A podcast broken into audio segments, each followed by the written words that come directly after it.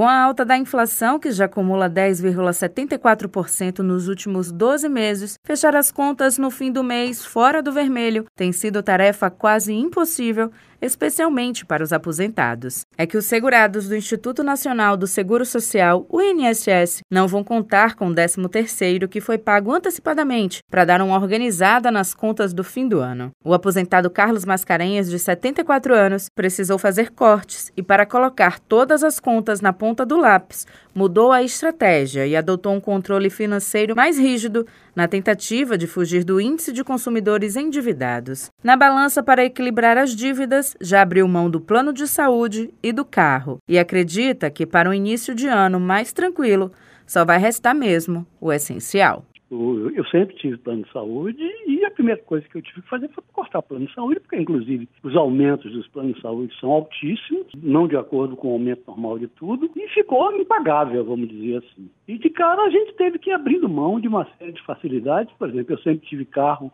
não tenho mais carro. Então, o que acontece é que a gente está abrindo mão a cada dia que passa de algumas conquistas que a gente tinha antigamente. É, infelizmente, não tem mais. Então, queira ou não queira, a gente recebeu a 13 terceiro e gastou lá atrás, ou pagou dívida, ou consumiu, e agora não tem 13 terceiro. Então, você vai ter que pensar em não ter festa de Natal, você vai ter que pensar em não dar presente de Natal, e é o que vai acontecer, inexoravelmente, a não ser que você queira se endividar, e aí você vai pagar juros e tudo isso. Para o economista Edival Landulfo, a alta do Índice Nacional de Preços ao Consumidor, a maior desde 2003, reflete a elevação do custo de vida dos brasileiros ao longo deste ano e que empurrou boa parte dos aposentados às dívidas. Agora, eles veem o ano novo chegar sem grandes perspectivas. O especialista destaca ainda a defasagem no valor dos benefícios previdenciários diante da alta da inflação. Realmente, esses dois anos, a economia brasileira ela não atravessa um bom momento. E isso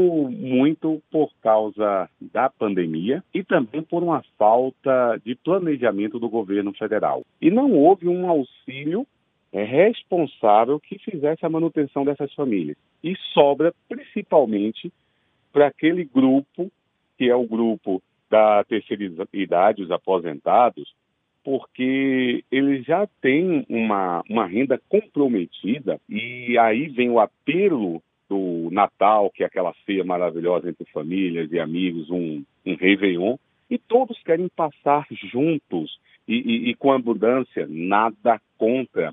Mas para quem não tem um, um, um auxílio é, é, é, é, correto, não tem uma renda que deveria ser anualmente é, acrescida com a inflação, e isso não acontece com os salários do, do, dos aposentados, você tem essa defasagem e isso implica numa ceia mais é, simples. Fugir do cartão de crédito e empréstimo consignado, que vai sair 2,14% mais caro para os aposentados a partir de 2022, o especialista explica que as dicas de economia já começam na mesa do Natal.